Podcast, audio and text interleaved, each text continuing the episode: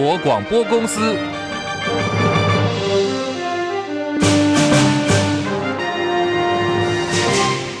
大家好，欢迎收听中广新闻，我是黄丽凤。新闻开始来关注的是蓝白合作的最新进度。二零二四总统大选登记时程倒数，再也各自放话。现在蓝白河几乎变成了蓝白斗，还有蓝白拖。战斗蓝召集人资深媒体人赵少康既抛出了国民党接受全民调，组阁权交给国民党总统参选侯友宜来主导的方案之后，今天呢进一步再提出了主张，对柯侯郭三人都有做了安排。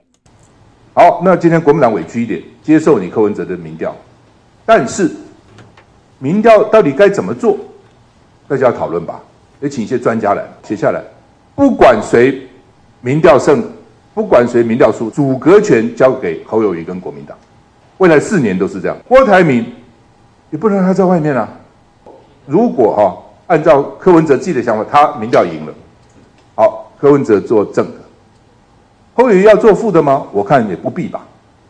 那侯友宜就负责组阁嘛，请郭台铭回国民党，郭台铭当副总统嘛，不都在里面了吗？再有力量就整合起来了。郭台铭愿意，那就郭台铭是国民党的郭台铭，忍让一点，为了大局着想。好，大局为重。赵少康建议大家各退一步，柯文哲做正的，郭台铭当副手，那么组阁权呢就交给了国民党跟侯友谊。赵少康也说，蓝白河现在变成了蓝白斗，双方的情绪不好就难合作了，结果就是任何一方都当选不了。对于有些人主张拼弃保，赵少康直言说，这种做法是很危险的。有的人就讲说，不管了，现在拼了，最后弃保了，各位那是很危险的。你认为会记得干净吗？你只能找一个万无一失的这个制度做下去，赢面非常大的。好，弃保会弃不干净，这是有潜力的。我们来看，在两千年的总统大选，当时宋楚瑜的声势很高，可是连战还是拿了两百多万票。因此，赵少康也质疑说，柯郭配不太可能把侯友谊弃得干净，侯友谊很可能会拿不到百分之十五的选票。赵少康说，不到最后关头，绝对不能够放弃蓝白合作。他同时认为说，国民党虽然已经提出了折中方案，可是柯文哲阵营就是要全民调，看起来再拖一个礼拜也解决不了。所以呢，他喊话双方都应该要各退一步。赵少康还说，这次总统大选结果对于柯文哲来说很可能是 nothing to lose，可是对于国民党来讲却有责任要收回政权，赢得胜选，这是责无旁贷的。台湾民意基金会今天也提出了最新民调，对于国人是否乐见民进党二零二四继续执政？好，我们来看这个民调的结果，百分之三十五是乐见的，百分之五十四说不乐见，不乐见比乐见者还多出有十八点八个百分点。台湾民基金会分析说，执政八年的魔咒发威了，台湾社会已经弥漫第四次政党轮替的气氛。这个对于民进党参选赖清德跟民进党来说，是一个空前严重的警讯。好，蓝白合现在柯文哲一举一动是一个关键。外传十七号这个礼拜二，柯文哲跟郭台铭已经二度会面，会柯郭合吗？郭台铭昨天证实，双方对于合作已经有初步的共识。柯文哲今天也强调说，郭台铭是台湾社会很重要的人物，政治本来就没有那么的肃杀，可以合作的就尽量合作。他同时还夸赞了郭董，说谈话很有趣，从 AI 谈到了电动车，然后呢再谈到了中共中央政治局每个成员的特色，看起来两人相谈甚欢。是否有谈到立委的部分？柯文哲透露说，郭董就没有谈太多了。那么他自己也没有谈。到政党提名立委的相关问题，国民党总统参选人侯友谊今天的行程则是再度南下高雄进行拜票。他来到的地点是美浓的天后宫。对蓝白河现在陷入了僵局，侯振所提出的交给民主初选产生人选，被批评说这是困难不可行。侯办发言人黄子哲今天接受中广的专访，他说强调呢双关的这个方案都有做规划，希望这几天可以得到柯文哲阵营方面的善以回应，而侯友谊在日前跟呃新北造势，跟侯友谊还有这个呃韩国瑜侯韩两人同台展现友好。当时韩国瑜喊话广大的韩粉们，把他的爱呢提供给予给侯友谊，成功拉抬声势。在今天，侯友也预告即将再度合体韩国瑜。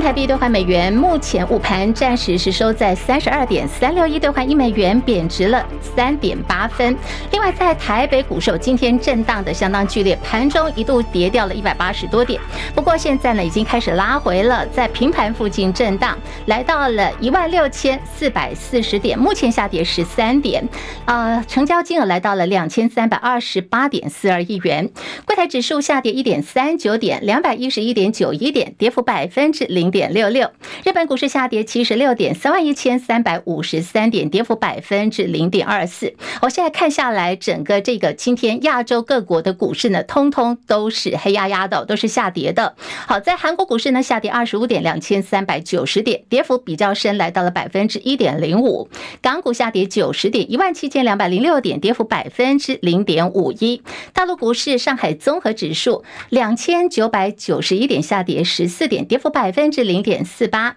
深圳成指下跌五十二点九千六百零二点，跌幅百分之零点五五。印度股市下跌一百八十七点六万五千四百四十一点，目前跌幅百分之零点三零。在这个汇率方面呢，欧元兑换美元一点零五七四，美元兑换日元一百四十九点八九，一美元兑换七点三一六七人民币。黄金价格目前来到了一千九百七十六美元。好，这是每盎司的最新报价。以上是最新的财经资讯。来看的是美股全面收黑，AI 倒地哦。台股今天盘中，我们刚刚提到一度下跌了一百八十多点，幸好台积电抗跌，随后大盘跌幅收敛，也收复了一万六千四百点的关卡。目前呢，最新的指数是来到了一万六千四百三十八点，下跌了十三点。来看的是这一次的以巴冲突战火持续的扩大，整个战事到今天已经将近两个礼拜了，市场很担心哦，可能会引爆更大范围的区域性冲突。好，这个股市就跑在前面。我们看到金管会统计，截至今年的呃八月底最新的统计，光是到八月底，当时战事都还没有发生，金融业持有中东曝险就达到新台币两兆一千两百一十五点七三亿元。此外，还有一百七十九档的投信基金是持有中东曝险。八百零二亿元，合计总曝险的金额达到两兆两千零一十七亿元。从区域来看，这一次呢是以阿拉伯联合大公国、卡达、沙地阿拉伯，还有科威特呢是银行业在中东前四大的曝险地区。提到了这一次的以巴冲突战争，以色列跟哈马斯在加萨的武装冲突现在持续的延烧。虽然整体来看哦，这个以色列军方是不断的空袭加萨，试图以优势的武力来剿灭哈。马斯根据国际媒体引述了以色列军队的消息报道说，哈马斯政治局目前唯一的女性成员，现年六十八岁的贾米拉，在空袭行动当中已经被以色列的军队炸死，而被外界认为说是哈马斯背后最大支持者的伊朗，在社群平台他们发文谴责以色列，还发出一个警告，叫做“时候到了”。好，对此，以色列驻美国大使馆直接呢就用“有种来呀”的这个梗图回应了。伊朗的警告，双方看起来是在社群平台开战，挑衅的意味相当的浓厚。以巴的冲突超过十天了，以色列今天对于加萨地区进行更多次、更加密集的空袭行动。英国首相苏纳克跟随着美国总统拜登的脚步，他也去访问了以色列，表达西方世界对于打击哈马斯战士的支持。而在加萨当地有一座医院惨遭无预警的轰炸，好，整个这个呃平民死伤的影片哦，就在社群平台在流传。哈马斯跟以色列互相的指控说是对方所为，可是这个责任到底要？属于规则在哪一方？现在国际也都还在持续的关注跟这个调查当中。另外，美国国务院很罕见发布了全球警戒的这个旅游警示，说是很可能会发生恐怖攻击，还有反美示威。戚海伦报道。法新社报道，美国国务院发布全球警戒旅游警示，警告美国公民应该意识到全世界不同地区局势愈发紧张，有可能发生恐怖攻击以及针对美国公民和利益的示威或暴力行为。美国国务院呼吁美国人在观光客常去的地方应该保持警觉，提醒美国人注册智行者登记计划，万一发生紧急事件才能更快被找到。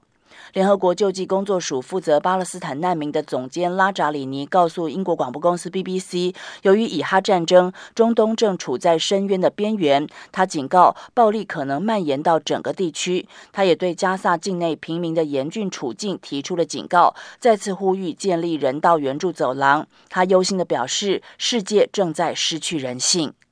记者齐海伦报道。美国总统拜登在美东时间十九号晚间的八点钟，也就是台湾哦，今天早上的八点钟发表了演说。他谈到以色列跟哈马斯的冲突，还有俄罗斯入侵了乌克兰，要求美国国会要通过一千亿美元的联合法案。好，这个联合法案呢，他要支援有三个国家，包括了以色列。另外还有乌克兰以及对于台湾的支援。现在加萨地区告急，包括了食品、药品都很短缺。来看的是来自于英国广播公司 BBC 的报道，说有好几百辆运载着援助物资的车辆，现在正在排队等着要进入到加萨地区，为的是要运送有重要的物资。美国总统拜登表示，已经跟埃及达成协议了，现在所同意的一个方案是每天哦允许最多二十辆的卡车进入。不过援助。这个单位也提出警告说，未来还有更多的物资，大家都很需要，尤其是当地的这个难民。联合国人道主义事务负责人表示，所以他每天大概需要能够开放通行有一百辆的卡车。这个部分双方还在进行协商当中。第一批救命的物资，因为这个卡车车队被限量的关系，很可能要到明天礼拜六才有可能运到。除了这个加萨地区还有以巴的冲突之外，在朝鲜半岛最近请示，北韩领导人金正恩昨天是接见了俄国外交部长拉夫罗夫。他表示说，北韩跟俄国得落实双方领导人会谈时候的协议内容，朝着更稳定的方向来做发展。现在北西北呃，在北韩的部分呢，是跟俄国在做联盟，说是要共同建构可以让北韩跟俄罗斯关系更加稳定的。百年大计。好，现在时间是来到了十三点十四分，焦点持续关注的是二零二四总统大选倒数了，参选登记时程马上就要到来，蓝白到底合不合？这出大戏要怎么的演下去？话题很多，连线资深记者张伯仲进一步分析。伯仲上线了吗？上线了，立峰好。听众朋友，大家好。好，现在对于蓝白河的这个部分呢，在野三方各自放话，蓝白河的连续剧哦，现在演成了蓝白拖。还有人说呢，这是在蓝白斗。其中，郭董跟柯文哲继之前的金门海边两个人携手约会，还说是山盟海誓之后，最近又开始眉来眼去了。不重来观察，蓝白河还有戏唱吗？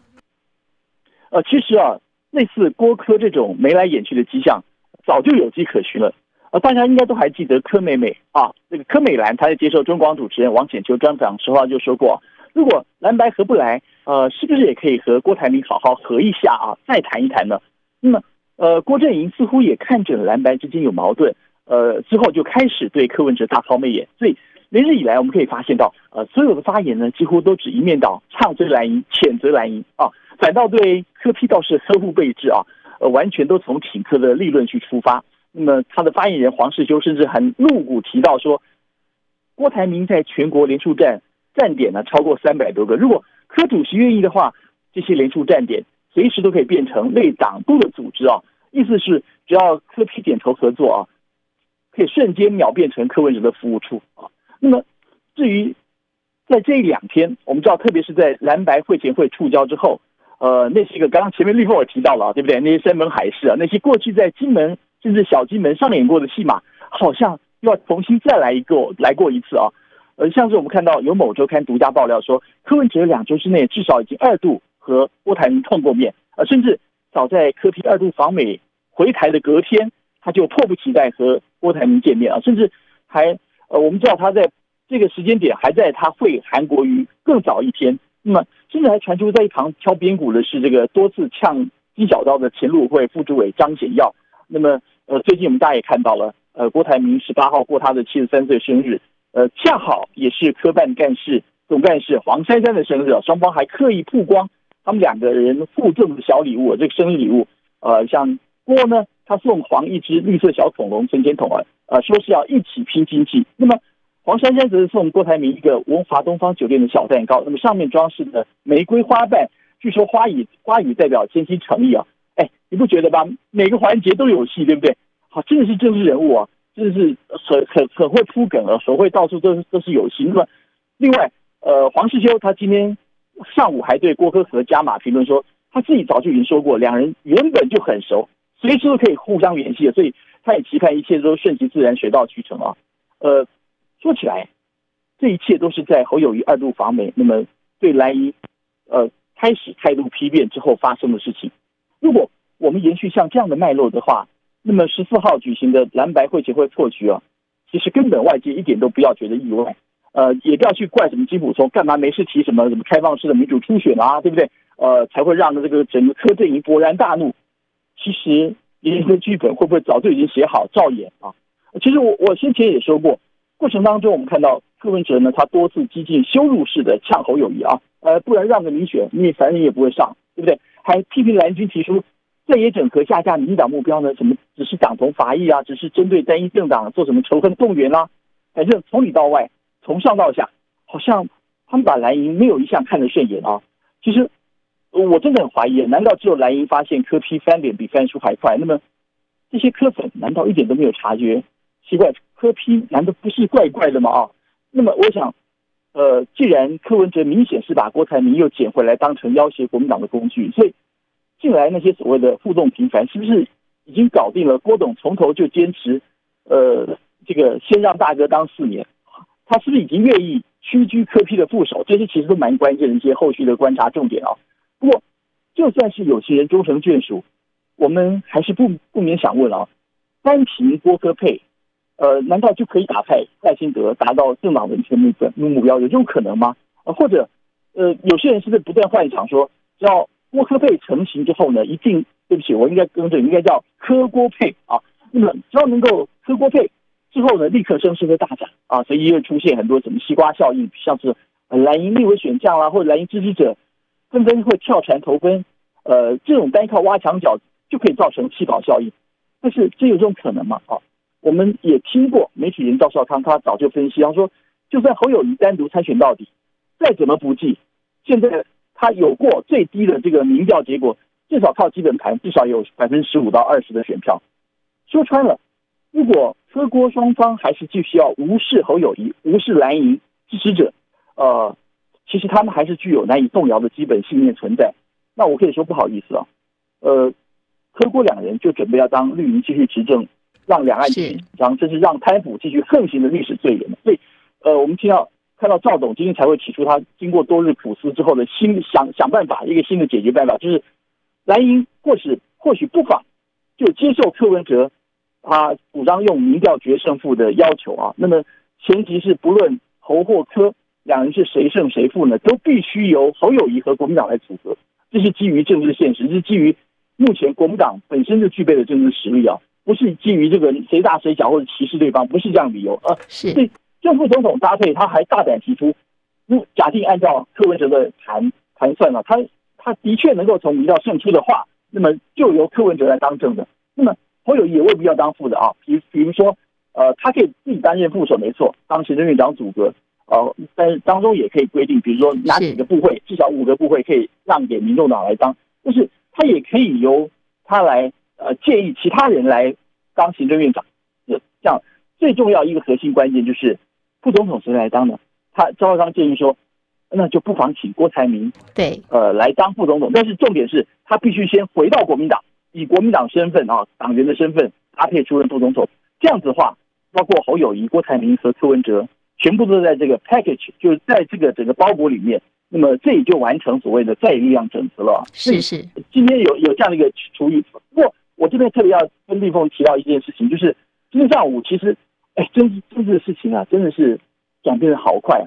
好像柯 P 的态度呢又转了一次弯了。他真的非常善变，因为他在受访时候松口说，他就是最近有和国民党主席朱立伦跟总统参选人侯友谊他们已经见过面啊，还说呢为了要赢回大选回应民意，那么政党之间应该可以合作达到达到这个目的啊。呃，他还表示说。呃，联合政府在台湾从来没有真真正实施过，所以碰面的时候，他他证实说朱立伦还拿资料给他看，什么资料呢？是不是能够参考德国和法国两国做法？就是选前要有选举协调委员会啊，彼此去讨论提名啊、组阁这些问题，选后再成立怎么怎么这政党，巴拉巴拉巴拉这些然后怎么样成立政党中立啊调解委员会相关的机制，而且他还提到说，因为时间紧迫，所以下个星期就会提出相关的办法，要和国民党研商啊。所以，而且他也提出很重要一点，他说，呃，政治上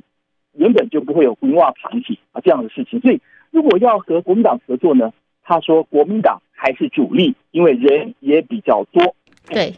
哎，你会不会想问哦？到底哪一个才是真正柯批哪一个才是真正柯文哲？感觉上怎么昨天前天每天都在山穷水尽，每天都在柳暗花明，到底是这事态怎么走？其实我们也只有慢慢继继续看下去。是是是，好，我们非常谢谢伯仲的观察还有深入的分析。其实科 P 这么的，嗯，就像伯仲刚形容的。这么的善变，呃，说到底，他就是在为他在担任党主席的台湾民众党在寻求最大的利益。那么现在对于蓝白合，其实大家都很焦急哦。不过在今天，呃，赵董赵少康的建议当中说，郭台铭也不能够让他在外面了哦。那么所以他就建议说，因此大家就要各退一步了。柯文哲做正的，郭台铭当副手，组阁权就交给国民党跟侯友谊。他同时提醒哦，如果这个蓝白合破局的话，就是让民进党。的赖清德笑笑笑，一路笑到明年的选举，而民众党大概会因此而泡沫化。国民党方面呢，也会惨不忍睹。